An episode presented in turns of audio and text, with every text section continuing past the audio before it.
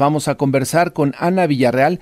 Ella es directora de políticas públicas del Instituto de Políticas para el Transporte y el Desarrollo. Ana, ¿cómo estás? Muy buenos días. Hola, buenos días. Ayer justamente dábamos a conocer el, eh, número de personas que entiendo supera los cuatro mil que pierden la vida simplemente por no utilizar casco cuando circulan en motocicleta, Ana. Así es, es correcto.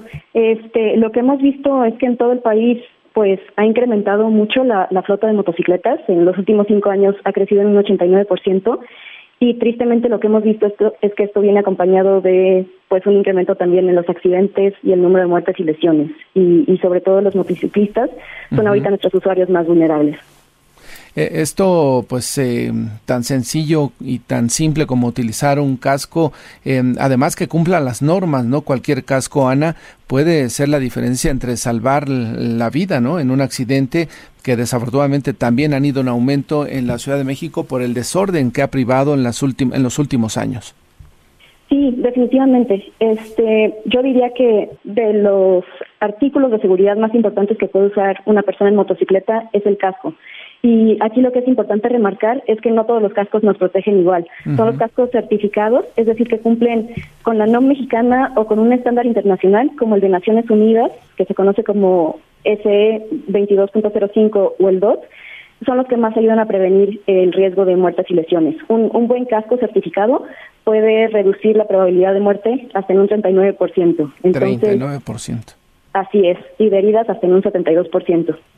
Eh, ¿qué, ¿qué, opinión les merece en, el Instituto de Políticas para el Transporte las recientes eh, adecuaciones que se hicieron al reglamento de tránsito en la Ciudad de México para justamente eh, normalizar o, regularizar, mejor dicho, la circulación de motocicletas en la ciudad?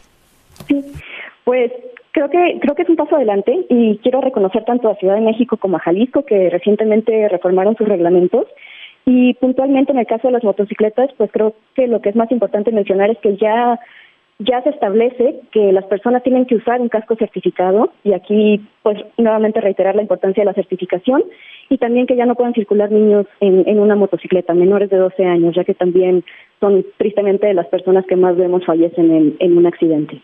Correcto. Eh, sobre todo menores de edad, ¿no? Ahora también ya se hace obligatorio. Antes uno decía, bueno, el que va manejando la motocicleta es el que debe de ir protegido, el que debe de llevar el casco. Los acompañantes no necesariamente, pero es toda persona que está arriba de una motocicleta, que circula en una motocicleta, debe de tomar todas las previsiones eh, eh, en cuanto al equipo para poderse subir, eh, Ana.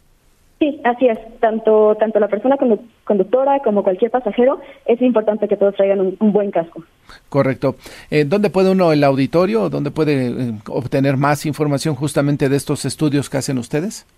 Eh, en nuestra página, itd, este, itdt.org, este, ahí pueden descargar el estudio. También pues hemos sacado varios comunicados de prensa buscando este, comunicar toda esta información y cualquier información adicional nos pueden contactar directamente en el instituto. Correcto, pues muchas gracias Ana por la información y por estar esta mañana en Enfoque Noticias.